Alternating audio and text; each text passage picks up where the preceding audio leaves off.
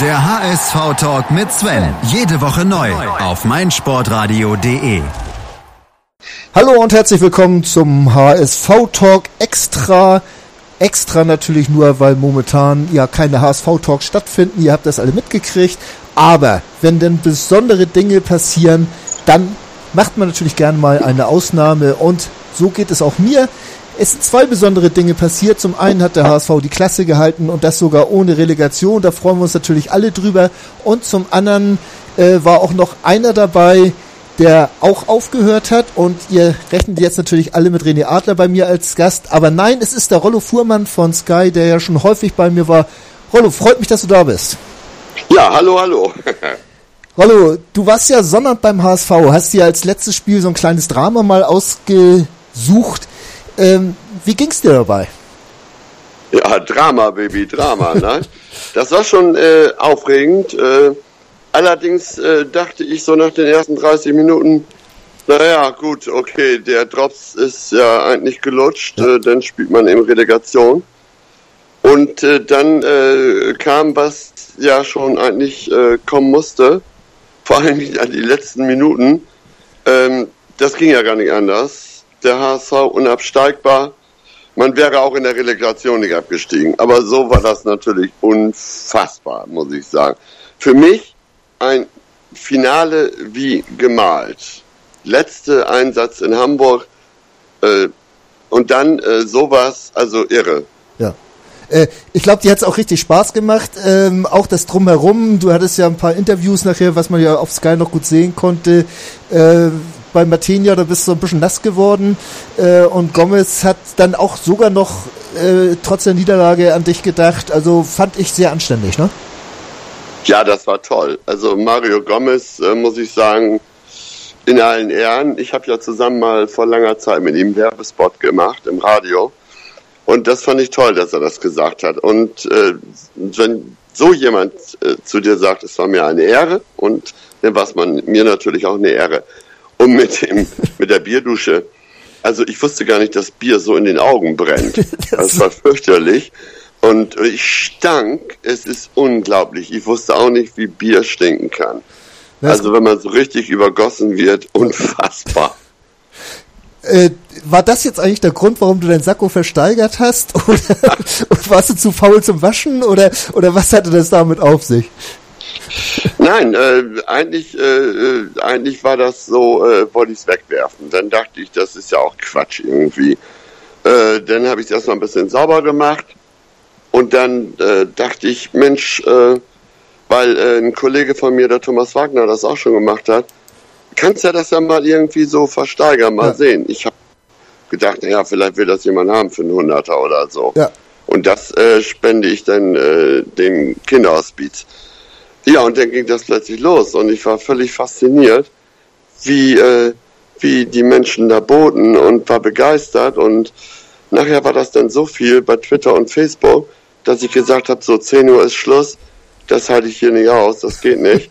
äh, und, und dann habe ich äh, ja auch angekündigt, kurz vorher, dass es aufhört und also ein Tausender, das finde ich grandios, muss ich sagen. Ja. Und ich muss mich bei sowohl Twitterern als auch Facebook Leuten bedanken, die da so mitgemacht haben. Ich hätte das nie geglaubt. Und äh, also 1000 ist toll. Am nächsten Dienstag, 12 Uhr, übergibt äh, Norman Adelhütte der Sternbrücke ja. hier das Geld und ich das Outfit. Und er kommt extra von München äh, hierher geflogen, um dann weiter mittags oder nachmittags nach, nach Köln zu fliegen. Cool. Ganz großer Sport, muss ich sagen. Ja. Also ich bin hellauf begeistert. Ja, muss man auch sagen, tolle Aktion und die dann ja auch noch so diesen, diesen Abschied nochmal so, so, ein, so ein kleines Zuckerl gibt, würde dein Kollege aus, äh, naja, aus Bayern sagen, der jetzt auch ja, seinen Abschied die, feiert. Die Sternbrücke hat sich auch tierisch gefreut. Die ja. waren ganz aus dem Häuschen. Und daraufhin, äh, einige haben ja auch wollten gerne mitbieten, hatten, haben aber kein Geld. Also das reicht mir völlig. Da zählt schon allein äh, der Wille und das ist mir auch genug. Das finde ich toll, wenn sich Menschen anbieten. Und andere wollten auch noch äh, mit Geld bieten. Und äh, der zweite Mann, äh, Klaus Wevers aus Gladbach, dem habe ich dann gesagt, okay, du kriegst das das Sakko, was ich äh, zwar jetzt am Wochenende nicht getragen habe, aber auch davor, und der gibt nochmal 350 Euro. Cool. Das geht natürlich auch an die Sternbrücke. Das passiert dann im August. Und dann habe ich gesagt, okay, wenn ihr da so äh, spendierfreudig seid, dann kommt demnächst was Größeres. Was wird noch nicht verraten? Und das gibt's auch mit Vorankündigung. Und ich muss sagen, das ist was richtig Gutes. Oha. Also, ja, ich darf aber noch nicht sagen. Also ich müsste jetzt ja eigentlich bohren. Ich muss nur noch mal kurz überlegen, wie ich das in, in Rollo-Manier jetzt bringen kann, da weiter zu bohren. Da Nein. kommst, du, da kommst du nicht drauf. Und das kommt auch dann erst im August. Ja. Und ich darf nur eins sagen, es hat nicht direkt was mit Fußball zu tun. Gut. Aber es ist äh, ziemlich äh, werthaltig. Gut, dann muss ich also fragen, was macht eigentlich dein Buggy? Ja, ja nee, den nicht. nee, den nicht. Das, das ist Ja, echte Liebe, ne? Ja. Zum Buggy, Vielleicht der, der wird nicht 20 Jahren versteigert. mal.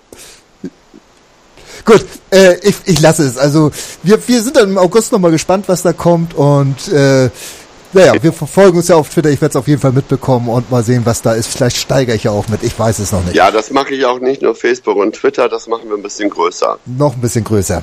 Wir werden Ja, sehen. weil da, da dann nochmal, das ist werthaltig, sehr werthaltig und da soll dann auch nochmal äh, fürs Hospiz oder vielleicht teilen wir es auch auf für äh, das Kinderhospiz Sternbrücke und für äh, Leuchtturm ja.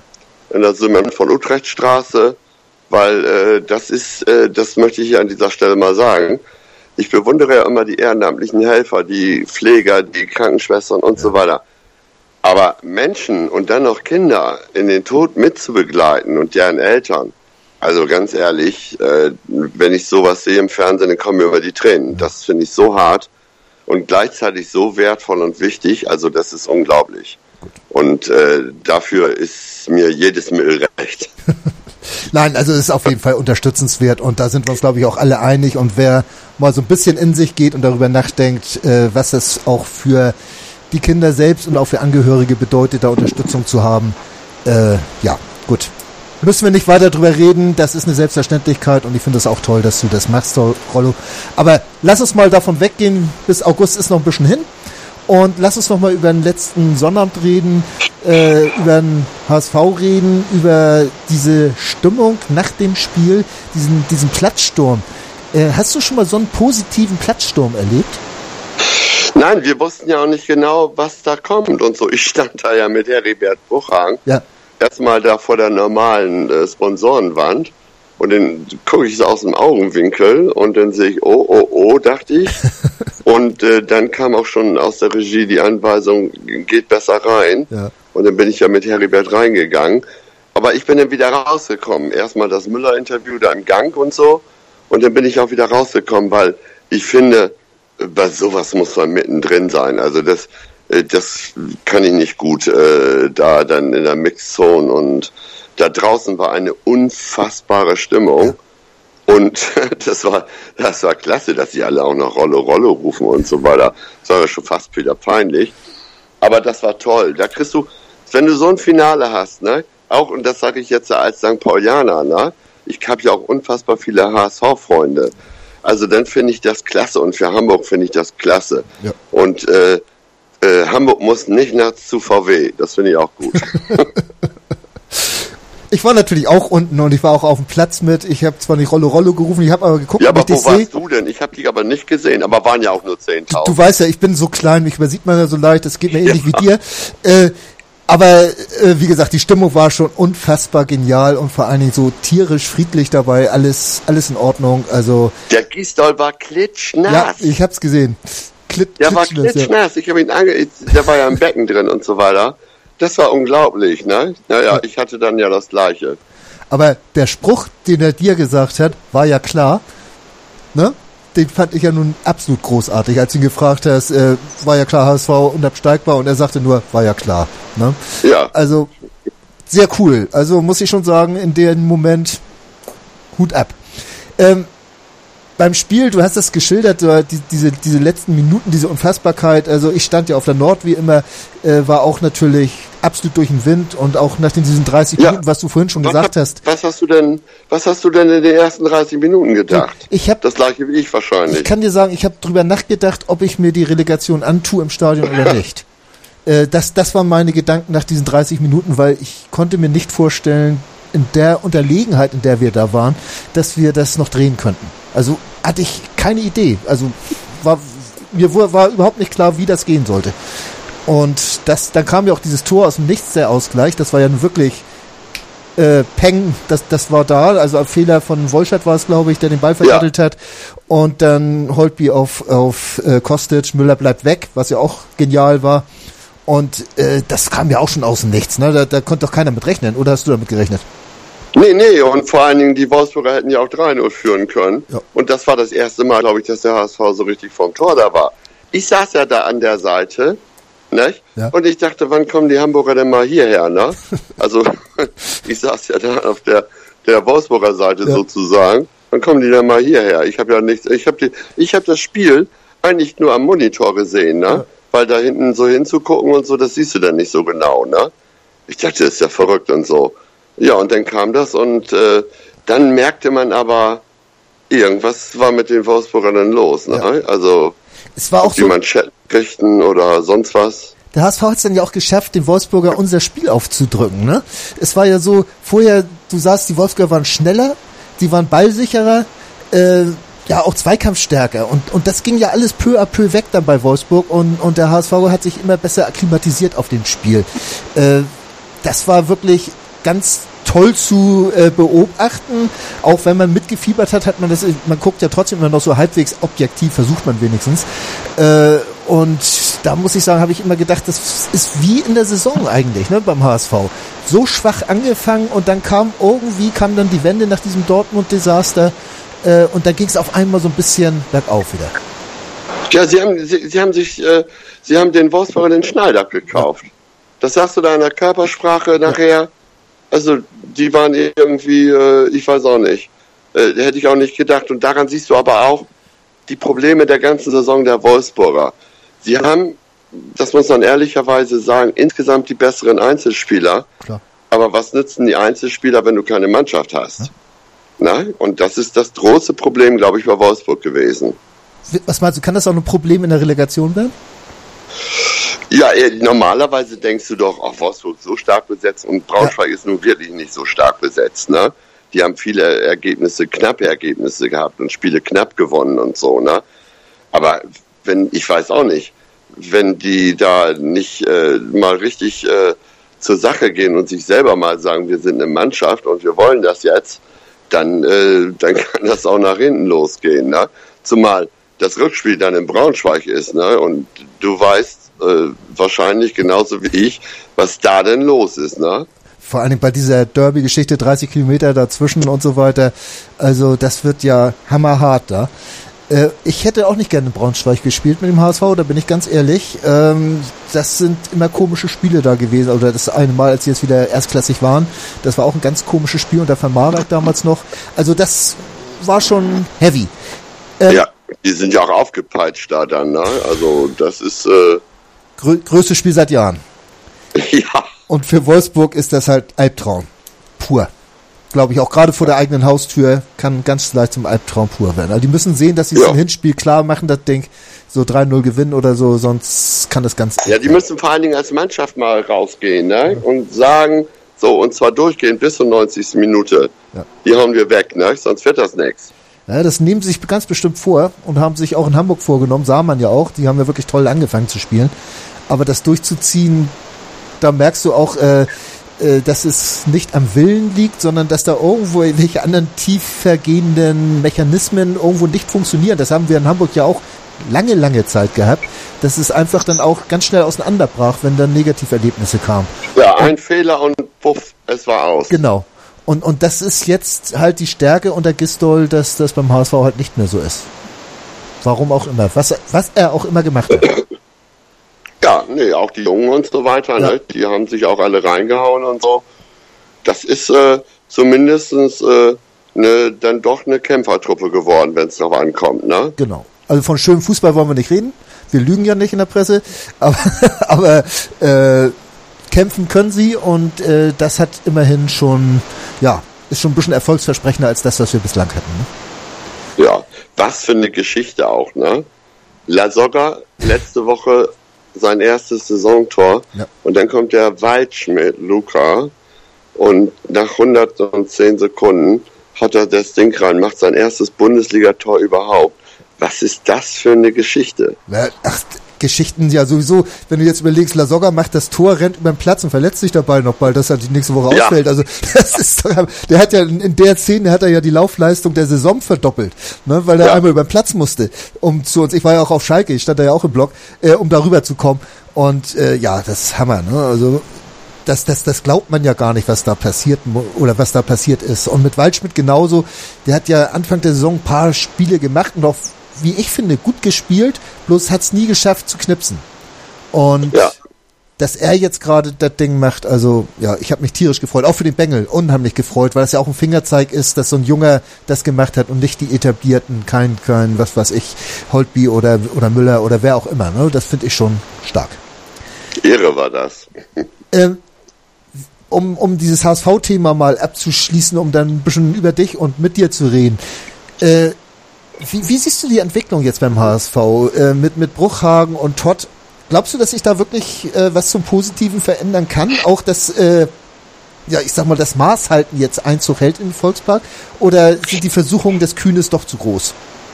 Ich, ich kann's, ich glaube, ich habe ja ein paar HSV-Fans gefragt. Man kann es schwer einschätzen. Also gut, Adler geht, ich weiß, äh, Giroud ist weg, es werden vielleicht noch andere gehen. Ich, ich bin mir nicht sicher, weil wir müssen ja wieder feststellen, eigentlich äh, gibt es kein Geld. So. Und äh, ich glaube, über kurz oder lang, ne, das, ich meine, das ist eh alles Spekulation. Es muss dem HSV gelingen, was auch anderen Clubs durchaus gelingt, endlich mal in die Jugendarbeit Konstanz reinzubekommen. Das haben wir schon immer gesagt, die ganze Zeit aber da müssen auch dann mal zwei, drei, vier äh, nachkommen und so. Oder dass man, wenn man keine eigenen Jugendlichen hat, woanders auch welche äh, holt mhm. und die dann äh, vorsichtig mit integriert. Weil irgendwelche Stars oder das, das wird nichts. Das haut für meine Begriffe nicht hin. Also wenigstens nicht langfristig. Und man kann das, sieht man an Köln, man kann es nur langsam wieder aufbauen. Nicht? Es gibt ja viele Beispiele, wo die Vereine unten waren und so weiter und, und dann doch wieder hochkommen. Und ich muss immer wieder sagen, ganz ehrlich, Freiburg, die Jugendarbeit und der Trainer und was die da machen mit eigentlich gar kein Geld, das ist unfassbar. Ja. Und wenn der HSV mal ein bisschen davon lernt und ein bisschen sich das zum Vorbild nimmt, warum nicht? Ich meine, wir sind zwar die Weltstadt, aber äh, Freiburg ist schön und äh, man kann ja auch mal von Kleinen ein bisschen was lernen. Dann sehe ich eine Hoffnung. Aber ob das nun nächste Saison schon passiert, die HSV-Fans, die ich gesprochen habe, die sagen alle, ich habe denen dann gesagt, naja, so langsam kommt man voran und vielleicht ist dann ja Europa mal wieder drin. Da haben sie alle gelacht und so haben gesagt, Europa, ja, ja. Äh, also im Augenblick fehlt den allermeisten der Glaube. Und äh, jetzt äh, freut man sich und feiert einen Nichtabstieg wie eine Meisterschaft. Das ist doch verrückt. Ja. Aber andersrum zeigt das ja auch, dass wir gar nicht mehr so, äh, was uns ja immer nachgesagt wird, uns Hamburgern, diese Arroganz und äh, Selbstverständlichkeit, dass wir da oben irgendwo sind, dass wir viel zu gut für diese Plätze sind, auf denen wir spielen. Das ist ja gar nicht bei den Fans ja überhaupt nicht so. Ne? Also das, das, das nee, bei den Fans gar nicht. Das war eine Zeit lang bei der Vereinsführung. Ja und so bei einigen, auch vielleicht bei Sponsoren oder so. Und äh, also die Spitzen, die immer denken, ja, Hamburg, wir sind die Weltstadt, wir gehören da einfach nach Europa und so und wir gehören unter die Top 20 der äh, in Europa.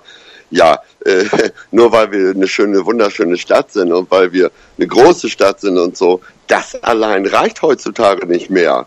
Und, und, und die Fans und so haben das nie gedacht. Und die Fans werden, glaube ich, schon relativ glücklich, wenn es mal nicht so äh, spitz auf Knopf geht. Ich weiß ja gar nicht, wie viele da Herzattacken gekriegt haben. Also da kann man wahrscheinlich gut drauf verzichten. Und es wäre für Hamburg auch mal gut, und das sage ich für beide Vereine, St. Pauli hat ja eine tolle äh, Rückrunde gespielt, wenn beide jetzt mal wieder in, also konstant über die Saison ins Fahrwasser kommen und sich nicht immer mal Gedanken machen muss, oh Gott, oh Gott. Ich möchte mal an, an, an der Ende der Hinrunde erinnern. Ja. Da dachtest du auch, oh Gott, mit Hamburg und Fußball, das kannst du ja wirklich vergessen, ne? Äh, das war auf jeden Fall so und auch ja dein Herzverein oder äh, du bist ja St. Paulianer, ich glaube, hattest du vorhin schon gesagt, äh, keiner ist perfekt, das wissen wir alle, aber äh, auch da sah es ja so, so dreckig aus, also da hat mir ja fast noch weniger mit gerechnet als beim HSV, dass das noch so ja, kommt. Ne? Ich habe da eigentlich, ich bin ja ehrlich jetzt, ich habe da eigentlich keinen Pfifferling mehr drauf gegeben. Ne? Ja. Ich hatte eigentlich hier mit Hamburg und Fußball und so eigentlich schon abgeschlossen irgendwie. Ja. Aber äh, dann kamen ja auch die Serien durchaus zu Hause vom HSV, die Pauli-Serie. Und jetzt kann man ja in Hamburg mal versuchen, nach dem Sommer äh, weiter kontinuierlich mit Konstanz und Seriosität zu arbeiten. So, und das wäre für Hamburg gut, das wäre für beide Fanlager gut. Und dann bräuchten wir uns nicht immer den Spott anhören von allen Seiten. Ja da hat man sich ja schon fast dran gewöhnt. Also letztes Jahr, da fehlte ja schon fast etwas, als, als wir uns da irgendwo im unteren Mittelfeld eingepegelt hatten. Und da konnte ja keiner mehr frotzeln. Also das, das war ja schon, naja, egal. Äh, bisschen masochistisch veranlagt muss man wohl sein, wenn man im Hamburg Fußballfan ist. Ist ja, wohl so. Wir haben ja auch die Reeperbahn. ja, zum Glück, die klaut uns keiner. Bei der Uhr, da ist das ja noch nicht so ganz raus, ob die nicht irgendwann mal geklaut wird. Ähm, ja. Also, Aussichten beim HSV, ja, hoffnungslos, aber nicht ernst. Und bei St. Pauli ähnlich. Äh, wir werden einfach mal sehen, wie sich der, die beiden Vereine weiterentwickeln und werden vielleicht nachher auch nochmal drüber sprechen. Jetzt machen wir ein kurzes Break und dann wollen wir ein bisschen über dich sprechen, Rolf. Mein Lieblingspodcast auf meinsportradio.de.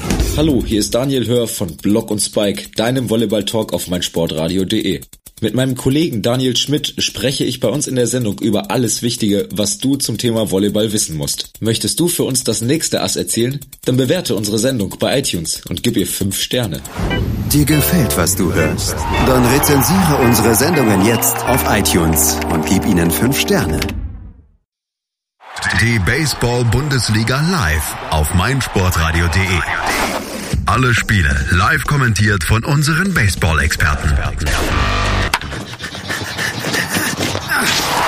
Baseball live auf meinsportradio.de. Im Web und in der App. Ihr hört das HSV Talk extra. Mein Name ist Sven Schulze. Ich weiß gar nicht, ob ich das gesagt habe zu Beginn der Sendung. Ich vergesse das ganz gerne mal. Aber bei mir ist Rolf Fuhrmann und da bin ich mir ziemlich sicher, dass ich das schon gesagt habe. Schön, dass du da bist, Rolf. Ähm, jo. Rollo, jetzt wollen wir mal ein bisschen über dich reden. Wir, wir kennen ja so, so ein bisschen dein, deine Vita, die, die kann ja auch jeder nachlesen, äh, dass du eigentlich mal was Vernünftiges werden wolltest, Lehramt studiert hast und äh, ich glaube auch praktiziert hast als Lehrer, kurzfristig, ne? Ein paar Jahre? Ja, anderthalb Jahre so ABM, Arbeitsbeschaffungsmaßnahmen. Er kennt ja ich gar keiner mehr. Ich kam ein bisschen zu spät, da war äh, Einstellungsstopp und der ging ja, wenn man es genau nimmt, bis in, äh, an, an die Jahrtausendgrenze.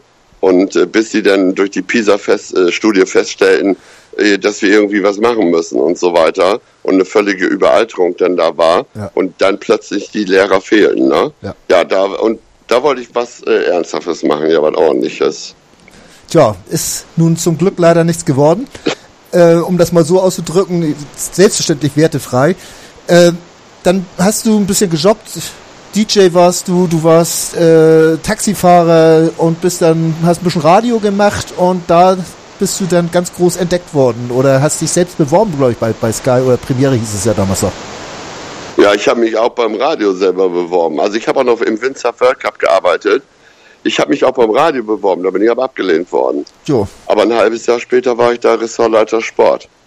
und das, das kam dadurch, dass äh, der Sender den Sendebetrieb eingestellt hatte, Radio 107 ja. aber die Frequenz noch hatte. Ach. Und, und dann äh, äh, hatte ich einen meiner glorreichen Einfälle. Man hat ja so im Leben vier, fünf super Einfälle.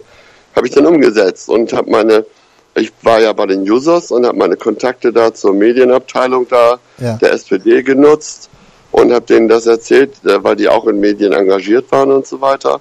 Naja, und äh, äh, am Freitag und am Sonntag haben wir uns getroffen im Elysée und äh, kurze Rede, langer Sinn, ähm, in drei Monate später waren wir wieder auf Sendung und ich war Ressortleiter Sport. Das war die Radiogeschichte. Und dann gleich die Fernsehgeschichte hinterhergeschoben. Wie lange hast du das gemacht, Radio?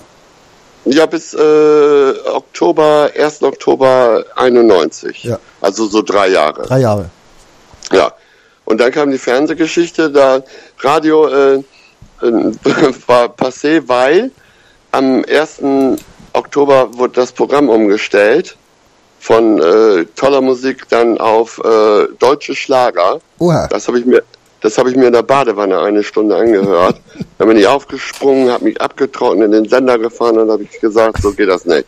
Da war ich 42 schon, ne? Ja. Habe gesagt, das mache ich nicht mit. Ich war auch noch Betriebsratsvorsitzender. So, und dann haben wir uns geeinigt, eine Abfindung, da wollte ich vier Wochen Pause machen. Und nach zwei Wochen bin ich dann zum Reinhard Beckmann marschiert nach Tondorf, da saß Premiere Ja. und habe zu ihm gesagt, du hast doch in der Pressekonferenz im St. Pauli Clubhaus, als Premiere startete, gesagt, dass ihr noch Leute braucht, komm vorbei. Ja, und hier bin ich. So, keine Ahnung vom Fernsehen, dann war ich da Art freier Praktikant. Und äh, dann äh, ging ja Sat 1 äh, los und Reinhold wechselte zu Sat 1. Jörg Dahlmann kam. Na, ich war immer noch freier Praktikant. Und dann im äh, März, äh, nee, im äh, Februar verletzte sich Tom Teunissen am Fuß in Dortmund. Und dann guckte Jörg Dahlmann in die Runde und sagte, Rollo, jetzt bist du dran. Ich sah noch ganz schick aus, oder? Mit Sakko und so. Ja, und dann kam die Geschichte, dass ich siebenmal auf Klo war vorher, so, weil ich das nur kurz vorher erfahren hat. Ja. Und mein allererstes Interview im Westfalenstadion in der Halbzeit mit Ottmar Hitzfeld, mit dem ich nun am Dienstag in München zusammen mit Fritz von Thurn und Taxis offiziell von der Belegschaft verabschiedet werde. Ja, schön. Da schließt sich ein Kreis. Ja, da schließt sich echt ein Kreis. Schön. Äh, du bist Field Reporter dann gewesen und, und du bist es ja eigentlich geblieben. Du hast ab und zu mal so ein bisschen in die Sendung, äh, ein paar Sendungen auch mit moderiert und so weiter, aber im Großen und Ganzen warst du der Field Reporter und bist das 25 Jahre lang geblieben. Ja, so kennt man mich. Ich habe aber auch Filme gemacht. Ich habe Vorspende gemacht. Ja. Ich habe da erst richtig gelernt, in 30 Sekunden eine Geschichte zu erzählen. Ne? Also auch mit Grafik und so weiter. Ja. Ich habe äh, Ablaufredakteur gemacht, also ich saß dann in der Regie. Ich war beim Eishockey, ich war beim Boxen äh, als äh, Field Reporter. Und äh, aber letzten natürlich, äh, was hängen bleibt, sind die äh, ich war ja ein halbes Jahr gesperrt, also waren insgesamt 24,5 Jahre Field Reporter. Gesperrt warst du, weil? Beim Eishockey war das eine witzige Geschichte. Wir hatten damals so Mini-Bios eingeblendet, so irgendwie was, was äh, Privates oder so Ja. von den Spielern. Und dann stand bei Peppi Heiß im Eishockey, äh, er hat zwei Wellensittiche, Max und Moritz. So. Und dann hat Köln, das war ja der Kölner Torwart, hat in Mannheim das Playoff-Spiel verloren. Dann habe ich erstmal so zwei sportliche Fragen gestellt und dann habe ich gefragt, Peppi heißt, wollen Sie nicht doch noch Ihre beiden Wellensittiche Max und Moritz grüßen? Und das fanden die Kölner ganz doof, haben sich beschwert und dann war ich erstmal ein halbes Jahr draußen. Ich, ich war schon damals ein Mann für Unterhaltung. ja, schönes Ding. ja, feines Ding. Äh, ja, du hast ja sowieso, wenn man jetzt äh, de deine Karriere sieht, da, da hat man ja dieses eine Highlight, du weißt, worauf ich anspiele, Reporter der Schmerzen, äh, wie man sich da nicht überall genannt hat. Und auch jetzt, ich habe ja so eine kleine Der Frag-Rollo-Geschichte. Begriff ist von mir. Ja, aber Ja, ganz kurz, ich habe so eine der kleine Frag-Rollo-Geschichte gemacht. Kommen wir gleich dazu. Kommen wir gleich. Äh, So Ja. eine kleine Frag-Rollo-Geschichte gemacht und da kamen doch gleich wieder drei, vier natürlich, die sich um, um diese vier Minuten damals auf Schalke äh, gekümmert haben. Und jetzt erzähl bitte, Reporter der Schmerzen, hast du dir selbst, hast du dich selbst tituliert? Ja, also äh, ich äh, war der, äh, also der Meister der Herzen und ich war der Reporter der Schmerzen, weil äh, das war natürlich das Finale der Bundesliga schlechthin. Ja. Und äh, ich habe wahrscheinlich mit für das i-Tüpfelchen gesorgt. Ich nicht alleine, aber die Schalke haben ja damals die ganze äh, das Stadion praktisch äh, abgerissen. Es war das letzte Spiel, Feuerwerk ging an und so. Und da war ja noch äh, äh, war ja noch äh, gar nichts auf der Videowall. Und dann kam die Videowall mit dem Freischuss von Anderson. Und dann, ich hatte Müller, Müller schon interviewt, Andreas Müller, Ja. und er, er gratuliert. Und dann dachte ich, dann stockte mir der Atem. Dann dachte ich, was ist jetzt denn los? Das kann ja wohl nicht wahr sein. Und äh, aber ganz ehrlich, äh, die Schalker haben mich dann immer geflaxt, na Meistermacher. Ja. Und dann habe ich gesagt, ja, seid doch mal froh, dass ihr mal Meister wart. Ihr, wer weiß, wann ihr jetzt wieder werdet. Und seit 58 waren sie es ja nicht mehr. Wann sollen sie es dann nun mal werden? Und insofern habe ich für, in dieser Zeit für die einzigen Meisterschaftsminuten der Schalker gesorgt. Äh, wie, wie ist das zu dieser Geschichte gekommen? Du hattest Informationen auf dem Kopfhörer, dass in Hamburg Schluss ist und hast das weitergegeben? Oder, oder Nein, auf dem Kopfhörer nicht. Ja, ich habe ich habe da rumgefragt, weil da waren ja schon alle tausend Menschen auf dem Rasen. Und ich Ja. sag, was, was, deshalb habe ich das Interview ja auch nicht auf dem Rasen gemacht, sondern neben der Rolltreppe. Ja. Ich habe gefragt, was ist, ist denn nun Schluss da oder so? Ja, kam denn daher, da, ja, Hamburg ist Schluss. Ja, da habe ich das auch geglaubt. Und der Ü-Wagen hat mich ja einfach draufgelassen. Ja. Die hätten mich ja gar nicht raufnehmen müssen. Nee. Das muss man natürlich auch sagen, weil die haben ja sämtliche Bilder. Äh, die Ja, hätten ja ich gleich sagen keine können, Macht, äh, die, äh, die, mich äh, rein zu beamen. Ja. ja, das war dann sozusagen der Busenblitzer von Rolf Fuhrmann. Den hätten wir sonst ja auch wegnehmen können. Nein, äh, diese Geschichte, tragen dir das die Schalker heute noch nach oder du hast es eben ja schon angedeutet, wird das doch jetzt mit einem Schmunzeln mittlerweile zur Kenntnis genommen? Ja, ich habe so viel Schalker Freunde, auch bei Twitter und Facebook. Wir flachsen hin und wieder nochmal. Ne? Ja. Also irgendwie, wenn irgendwas mit vier Minuten ist, so gestern habe ich dann auch äh, kurz mal getwittert, äh, in Heidenheim ist wohl Schluss. Da waren genau noch vier Minuten zu spielen. Ja, Und so, ach, so geht das hin und her irgendwie, ne? Muss auch, Also, ne? äh, es, ist, es macht Spaß. ja, entspannt. Äh, du warst ja auch, ich glaube, zehnmal ungefähr bei mir im HSV-Talk und wir haben ja auch einiges erlebt. Ich denke da noch an eine Szene, als du dieses schöne Interview mit äh, Raphael van der Vaart geführt hast, äh, der ich dann auf einmal fragte, ob du denn gut geschlafen hättest, ne? Du hast wohl schlecht geschlafen, ne? Was stellst du für komische Fragen? ja. ja. Hast dich da eigentlich danach nochmal mit Raphael drüber unterhalten? Ja, der hat sich entschuldigt, via Bild-Zeitung sogar. Und dann hat er mir als erstes, ich glaube in Paderborn waren wir wieder zusammen, hat er mir gleich die Hand gegeben und so weiter. Nein, das war toll, das war gut. Ich hab, ich konnte ja, was ja auch nicht immer ist, ich konnte ihm ja beide Szenen bildlich belegen. Ja. Ne? Und das hat ihn wohl auf die Palme gebracht. Er ist da den Ball nicht hinterhergelaufen und so weiter und so fort gegen Stuttgart. Und beim zweiten Mal hat er auch irgendwie was verbockt und so. Und dann habe ich ihn dann nur gefragt, ne, warum? Und dann kriegt er die Krise. Ja. Aber nein, das war, ich, das sind doch, das sind doch tolle Sachen. Das ist authentisch, auch von Raphael van der Vaart. Das ist doch klasse. Ja. Das, das, sowas bleibt ja auch nicht umsonst hängen. Ja. Fand ich auch großartig und äh, ich weiß du warst am nächsten Tag bei mir und wir haben da uns köstlich drüber amüsiert über die ganze Geschichte und ich habe auch Raphael mal kennengelernt und der ist ja nun auch jemand, der auch mal einen Spaß eigentlich ab kann, aber egal. Ähm, ich habe hier auch noch eine Frage, passt jetzt gerade ganz gut. Äh, Ed Polyvalenz, was war das Verrückteste, das dir im Job passiert ist? Wahrscheinlich die vier Minuten, selbstverständlich, viel verrückter kann es nicht sein. Aber hast du noch was? So, so ein kleines Dönchen? Ja. Ja, aber täusche ich nicht. Das ging ja schon gut los, ne? 1992, äh, Rostock, Frankfurt, Duisburg, Dortmund und Leverkusen, Stuttgart. Ja. So, eigentlich war Frankfurt Meister praktisch. Ja, aber dann haben sie es ja. nicht gebacken gekriegt, beziehungsweise auch keinen Elber gekriegt. Und dann war so bis vier Minuten vor Schluss Dortmund plötzlich Meister. Ja. So, und dann Stuttgart, Platzverweis, Sammer in Unterzahl. Leverkusen führte 1-0.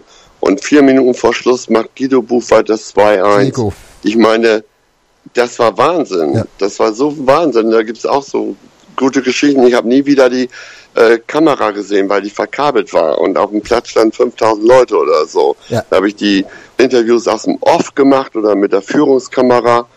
Also völlig verrückt. Und die ganze Premiere-Crew war in Rostock, das heißt in Warnemünde im Hotel Neptun und wollte da Saisonabschlussfeier machen. Haben sie auch gemacht. Und Knut Fleischmann, unser Regisseur, und ich sind dann von Köln nach Berlin geflogen abends und kamen dann mit dem Leihwagen um halb zwölf in Rostock an mit dem Stuttgarter Meisterschal. und, und da waren sie ein bisschen pikiert und so, ne? Ja. Und, äh, ja, aber das, so ging das ja schon los. Ich war auch in München, als Leverkusen äh, vergeichte in Unterhaching. Ja. Bis zur 70. Minute dachte Ja, ich, oh, genau. äh, schöner Tag heute, passiert da nichts. Und dann ging das so langsam los und so. Also das war auch ein verrücktes Erlebnis. Es gab so viele verrückte Erlebnisse Oder äh, zum Beispiel, ähm, was war denn noch? Äh, auch auch äh, von anderen Sachen, also äh, ernste Sachen auch, ne? Mit Baba Grafati. Ich war das erste Mal ja. in Köln in der Saison und musste verkünden als erster, ist da noch nirgendwo geschrieben, dass Baba Grafati einen Selbstmordversuch unternommen hat und das Spiel nicht stattfindet. Also das ist dann eine ganz andere Situation. Ich habe mich dreimal erkundigt, ob, was, ob das alles nun stimmt und so, ne? Und das wurde dann von der obersten Heeresleitung abgesegnet und dann habe ich das da verkündet. Das war kein schöner Moment. Nee, das glaube ich. ich. Also das. Ich habe ja.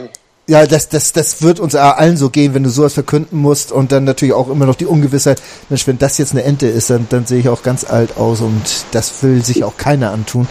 Und nee. ja, kann ich mir, kann ich gut nachvollziehen, dass du da dran zu knabbern hattest an der Geschichte.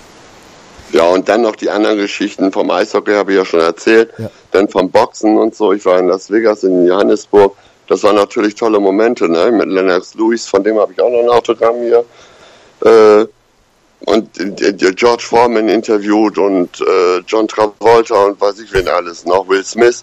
Das waren natürlich auch Highlights. Ja. Und äh, gerade auch, äh, oder Darius Michalczewski gegen äh, Rocky Graziano, das waren das auch, natürlich auch so ein Hammerding das damals. Waren, ja, hammerdicke Kämpfe irgendwie, ja. ne? Ja, das darf man auch nicht unterschätzen.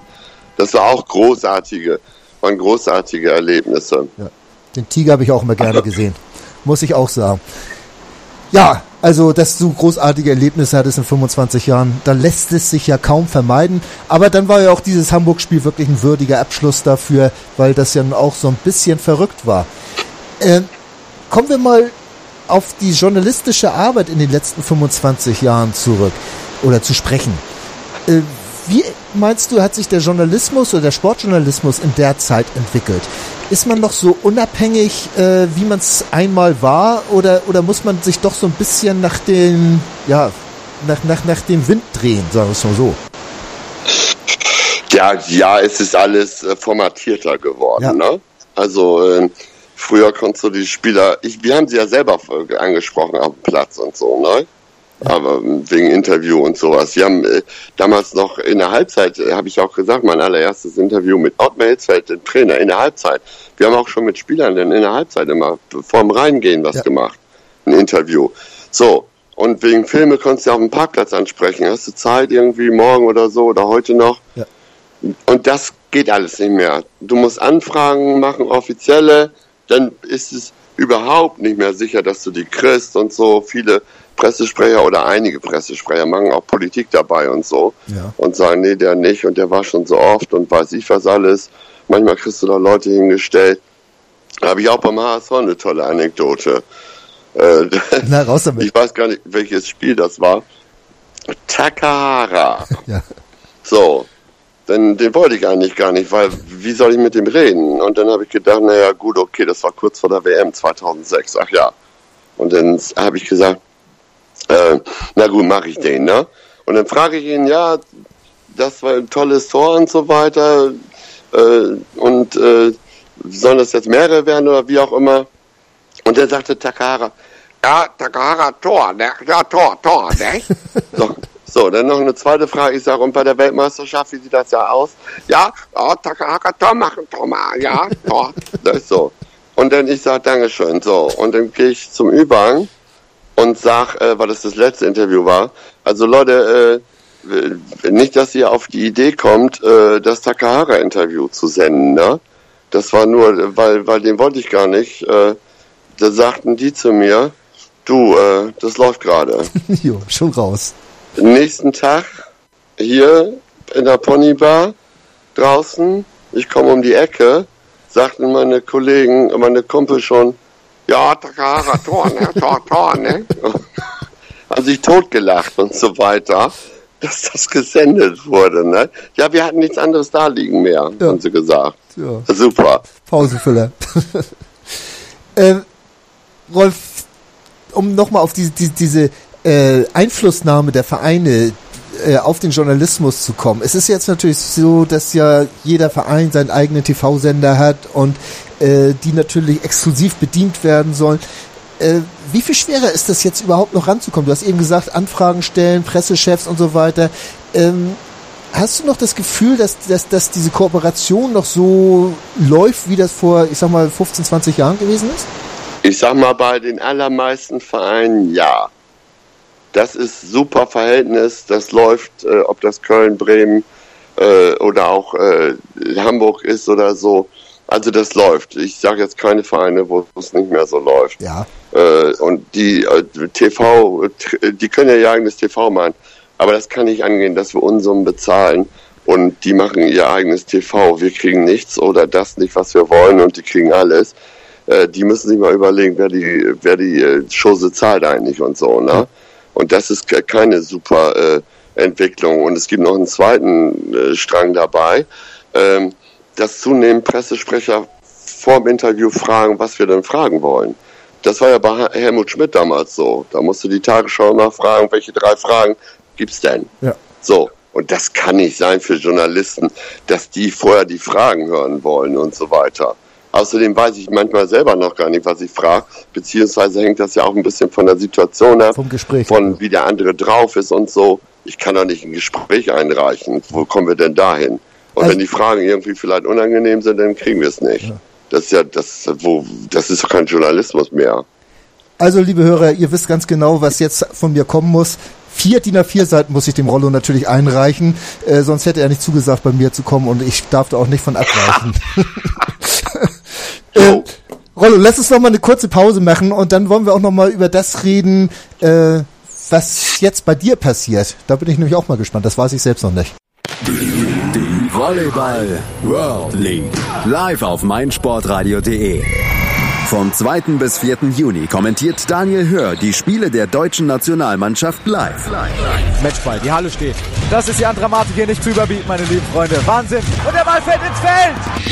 Los geht's am 2. Juni mit dem Spiel Deutschland gegen Kasachstan. Am 3. Juni übertragen wir für dich das Match gegen Österreich und am 4. Juni das Spiel gegen Venezuela. Täglich ab 17.45 Uhr. Schalte ein und sei live dabei, wenn die deutsche Volleyball-Nationalmannschaft um den Aufstieg in die World League Gruppe 2 aufschlägt. Fragen und Kommentare schickst du uns über Hashtag VolleyMSR. Übrigens, wir verlosen zwei Tickets für die World League vom 2. bis 4. Juni zusammen mit einem von der deutschen Volleyball-Nationalmannschaft signierten Spielball. Mehr dazu findest du auf unserer Website. Die Volleyball World League. Live auf meinsportradio.de. Und weiter geht's beim HSV Talk Extra. Bei mir ist immer noch der Rolf Fuhrmann. Ihr kennt ihn als Rollo oder manchmal auch Rolf Harald Fuhrmann. Äh, stört dich das, wenn man dich Rolf Harald nennt? Nee, überhaupt nicht. Manche sagen auch Rolle, so im Pod, im zum Beispiel. Ja. Oder äh, zum Beispiel Thomas von Hessen, Thomas Dorn und Christoph Daum, die sagen nach wie vor Rolli. Und das schon durchaus mal im On gesagt. Also finde ich auch witzig. Geht alles. Ähm, ja, ich fand das bloß, äh, wer war das noch, äh, wer sagt das immer? Nee, Esther war es nicht, ne? Rolf Harald Fuhrmann? Jessica. Jessica war's. Äh, Jessica Kastrop war's, genau. Und deswegen, ich dachte, da steckt irgendwas hinter, was ich dir jetzt noch entlocken konnte. Ja, so heißt ich. So steht's im Pass. das weiß und Der ich. erste, der das gesagt hat, war Fritz von Ton und Taxis. Ach so. Und dann fand die Jessica das gut und hat das übernommen. Alles So klar. ist es. Ähm, hätte ja auch sein können, dass da eine Anekdote hintersteckt. Okay. Äh, wir waren eben bei der Berichterstattung. Ähm, euch wird ja äh, vorgeworfen teilweise, dass ihr das Produkt Bundesliga Fußball schönreden müsst. Auch weil da natürlich so viel Geld drin steckt, dass ihr das Produkt natürlich äh, positiv verkaufen müsst. Ähm, gibt es da irgendwo Anweisungen, jetzt muss jetzt nicht ganz dich irgendwo reinreden oder unmöglich machen, aber äh, kannst du auch ruhig mal sagen, Mensch, äh, Gistol, das war aber heute ein Scheißspiel von euch oder war überhaupt ein Scheißspiel? Oder, oder seid ihr dazu gehalten, das dann doch noch äh, auf taktische Weise euch schön zu saufen, das Spiel? Nee, also es gibt solche Anweisungen erstens nicht. Ja. Zweitens weiß ich selber, ich meine, wer 25 Jahre in dem Laden ist, der ist ja nicht in dem Laden, weil er das scheiße findet. Also ich stehe zu dem Laden nach wie vor und äh, auch wenn ich nicht unbedingt alles vielleicht teile, aber das ist, äh, da habe ich immer äh, Loyalität gezeigt und weil ich es wollte Ja. und weil ich davon überzeugt war. So, das ist das. Und dann, wenn man von etwas überzeugt ist und wenn man es will, dann ist es natürlich so, dass ich nicht äh, äh, irgendwie äh, jetzt anfange, da äh, äh, rumzumosern oder sonst was. Ich habe Respekt vor allen Leuten. So. Und ich behandle auch alle Leute so. Und das heißt, das hat mit dem Laden noch gar nicht mal was zu tun. Ich finde es nur, dass man fair und anständig und respektvoll miteinander umgehen muss. Und äh, so behandle ich die Leute auch. Das heißt nicht, siehe bei Thunderfahrt oder so, dass ich nicht kritisch frage. Ja. Das frage ich schon. Ich versuche es nur ein bisschen, vielleicht auf eine etwas charmantere Art zu machen, sodass sie mir nicht gleich an die Gurgel springen oder so.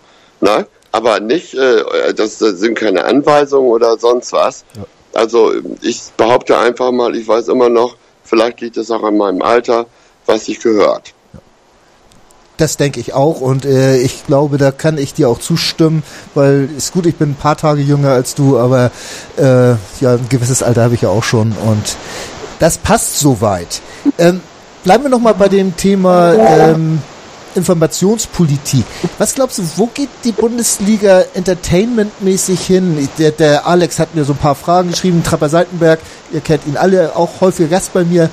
Ähm, und er sagte, wie weit glaubst du, wird sich der Fußball in Deutschland an die amerikanischen Vorbilder NFL, NHL äh, und so weiter annähern? Ja, wenn er das mal machen würde, ne? Die dürfen nämlich in die Kabine, wenn die sagen in der NFL zum Beispiel, wir wollen die beiden Spieler haben und den Trainer, dann müssen die die schicken, ja. sonst gibt's eine Konventionalstrafe. Also da sind die ja noch äh, ein bisschen weiter. Aber ansonsten wird es nie so ausarten wie in Amerika sodass er alle zwei Minuten unterbrochen wird und so. Obwohl, ich will ja den äh, äh, Tag nicht vorm Abend loben. Ne? Also die Entwicklung ist nicht gut, a, was die Summen angeht, nicht nur die Gehälter, die Ablösesummen, das steht in keinem Verhältnis mehr zur Realität ja. und ist fernab von den Fans, die den Fußball tragen. Also die Summen, die da gehen, das geht gar nicht. Und man muss aufpassen, dass die Blase nicht mal platzt irgendwie im Fußball. Und äh, die andere Geschichte ist die, wenn das immer kleinteiliger wird und so, dann muss man auch aufpassen, dass die Leute nicht den Spaß daran verlieren. Also äh, äh, das ist äh, durchaus eine kritische Entwicklung da. Und was die FIFA da macht und die UEFA, das geht auch überhaupt gar nicht zum Teil. Ne? Und äh, WM in Katar, das ist ein No-Go, finde ich. Und dann auch unter den Bedingungen. Und wenn man jetzt irgendwie, man kann ja gleich 128 Mannschaften mit zur WM nehmen oder gleich alle Verbände. Da war jeder mal da. Ja. Super. Wenn das die Zukunft ist und auch was man jetzt äh, scheinbar in der Champions League vorhatte, da gibt's ja auch so was Verrücktes irgendwie. Äh, also es ist immer nur die Überlegung, wie kann ich noch mehr Geld irgendwo ja. machen. Und das, dieser Weg, dieser Weg ist nicht der richtige, garantiert nicht. Ich habe in diesem Jahr so wenig Champions League geguckt wie noch nie muss ich ganz nee, ehrlich brauchst sagen. du ja auch nicht. Ja, deswegen nicht. nicht. Ich gucke ja auch gerne mal andere Vereine und ich gucke ja auch manchmal sogar gerne guten Fußball. Ja. Also das tue ich ja schon. Aber in diesem Jahr, ich war eigentlich satt vom Fußball. Also irgendwo... Ja. ja, und vor allen Dingen, was dazu kommt, was ganz wichtig ist, wenn immer dieselben Vereine alles ausmachen unter sich genau. in der Champions League oder in, der, in den einzelnen Ligen, irgendwann wird's auch langweilig. Ja. Also irgendwann muss auch mal wieder der HSV oder Köln oder weiß ich was oder oder Frankfurt oder sonst was Schalke, Meister ne? werden können. sonst wird's auf Dauer langweilig. Wollen die Bayern in demnächst dann ihre 20. Meisterschaft hintereinander feiern? Das kann ja wohl nicht der Sinn sein irgendwo, ne? Ja. Und ich kann mich noch dran, an, dran erinnern, äh, äh in, der, in Europa, als äh, das deutsche Fernsehen erst ab Viertelfinale übertrug und dann nur so Hammerpartien. Aber da war jeder Mittwoch ein Festtag. Ja. Irgendwie, das haben wir alle geguckt. Ja. ja, und jetzt ist es beliebig. Jetzt werden ja auch Testspiele und weiß ich was alles übertragen. Die ganze Sommerpause wird wieder voll sein ja. mit irgendwelchen Fußballspielen. Nee, da habe ich keinen Bock drauf. Ja, siehst du. Genau, genau das meinte ich auch. Und? Achso, ich dachte, da kam noch was von dir. Nee, da habe ich einfach keine Lust zu. Das, ich kann mal gucken, was ich mir da noch angucke. Geht, geht mir auch ganz also. genauso. Also da, da muss man auch äh, selektieren, äh, da wo es irgendwo noch spannend ist und ja. authentisch ist, dass man da vielleicht hingeht. Gehen ja auch viele zum Amateurfußball, was glaube ich auch Jawohl, so eine kleine Renaissance. Altona 93. Ja. Was auch so eine schöne Bratwurst.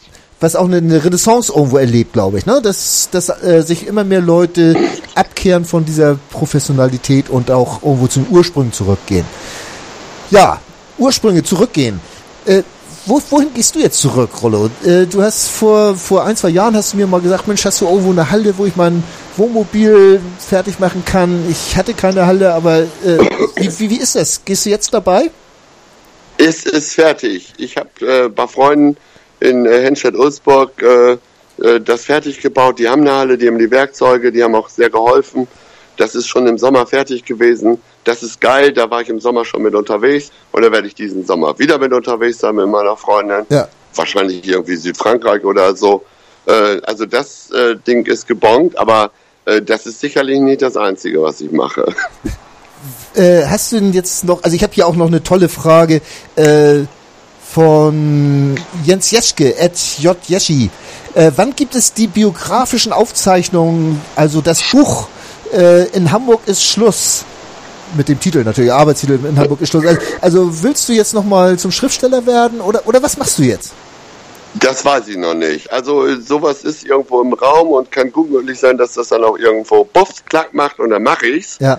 Aber äh, ich weiß es nicht. Es gibt die, ich habe eine Kolumne bei der Nordwestzeitung, so ab und zu, da schreibe ich, äh, jetzt bin ich bei Elf Freunde eingeladen zum Saisonrückblick in Berlin. Ja. Und, und dann äh, gibt es verschiedene Leute, die eventuell was mit von mir wollen. Ich höre mir das alles an und selbst wenn sie nichts wollen, ist auch gut. Äh, ich, so habe ich immer gelebt. Ja. Ich habe nie gesagt, so im halben Jahr will ich das machen oder das machen. Ich, ich bin ein Mensch des Moments dann. Und wenn ich davon überzeugt bin und dass das gut ist, dann mache ich es auch. So. Und da kann, äh, im, also im Juli bin ich weg und im August gucke ich weiter. So. Und da kann, ist alles möglich. Ich lasse mich selber überraschen. Ich finde das ja auch gut, wenn man im hohen Alter noch überrascht wird. Äh, hohes Alter hast du ja noch nicht. Du hast zwar ein gewisses Alter, aber hohes Alter ja, ist heutzutage ist was anderes. Ne? Mach dich mal nicht älter, als du bist. Ähm, na gut. na gut. Das hat schon die Mopo gemacht. Wieso? Was haben die gemacht? 68 haben sie geschrieben, bin Pfui. ich aber noch nicht. Nee, das ist eine Frechheit. Im August ja. bist du das, ne? Wir, wir, haben eben über August geredet. Egal. Ich Die Recherche wird auch immer schlechter. also, Linnemat, also musst du mal wieder ein bisschen aufpassen in deinem Laden. Ähm, ja. dann sollst du eine Dartreise ins Ellipelli organisieren für Peter Klemisch. Äh, bist du so ein Dartgucker? Äh, äh, eigentlich nicht, aber Elli Pelli gucke ich immer. Ja. Also äh, das ist ja auch kein Dart, das ist ja Wahnsinn. ja, ich, äh, ich organisiere mitnichten eine Reise. Also irgendwie, man will mich wohl äh, völlig äh, da überfordern irgendwo. Nein, nein. Vielleicht fahre ich da mal hin. Ja, ja, das ist ja ein Traum. Vielleicht mache ich das. Aber äh, keine Reise organisieren. Also ich könnte ja auch Flixbus übernehmen. Nee, nee, sowas mache ich nicht. Also das ist äh, Geschichte. Ich habe mir vorgenommen, wenn ich jetzt das mache, dann muss es auch kreativ sein. Und nach Möglichkeit vielleicht sogar was Satirisches irgendwie. Aber nicht hier todernst und so. Das hatte ich jetzt genug. Und formatiertes hatte ich auch genug. Ja. Also Free Talking bei meinsportradio.de. Ja, das mache ich ja immer gerne so nebenbei. Ja, ist gut. Also ich habe es versucht, Leute. Ihr habt es gehört, ich habe es versucht. Ähm, ja, äh, jetzt wollte ich eigentlich noch mal mit dir äh, über äh, eine Geschichte sprechen und zwar es liegt mir ja sehr viel im Herzen. Du, du hast für für sehr viele junge Kollegen äh, stellst du dich zur Verfügung. Ich, ich weiß hier äh, Christian Hoch zum Beispiel nur mal um eins zu nennen äh, und und pusht sie so ein bisschen, nimmst sie an deine Seite und und machst denen das auch leichter, auch auch bei mir war es ja so, als ich angefangen habe, war ich zwar nicht mehr ganz so jung, aber äh, ist das auch irgendwas, was du vielleicht äh, dir vorstellen könntest, so ein bisschen äh, Coaching zu machen oder äh, junge Leute weiterzubringen?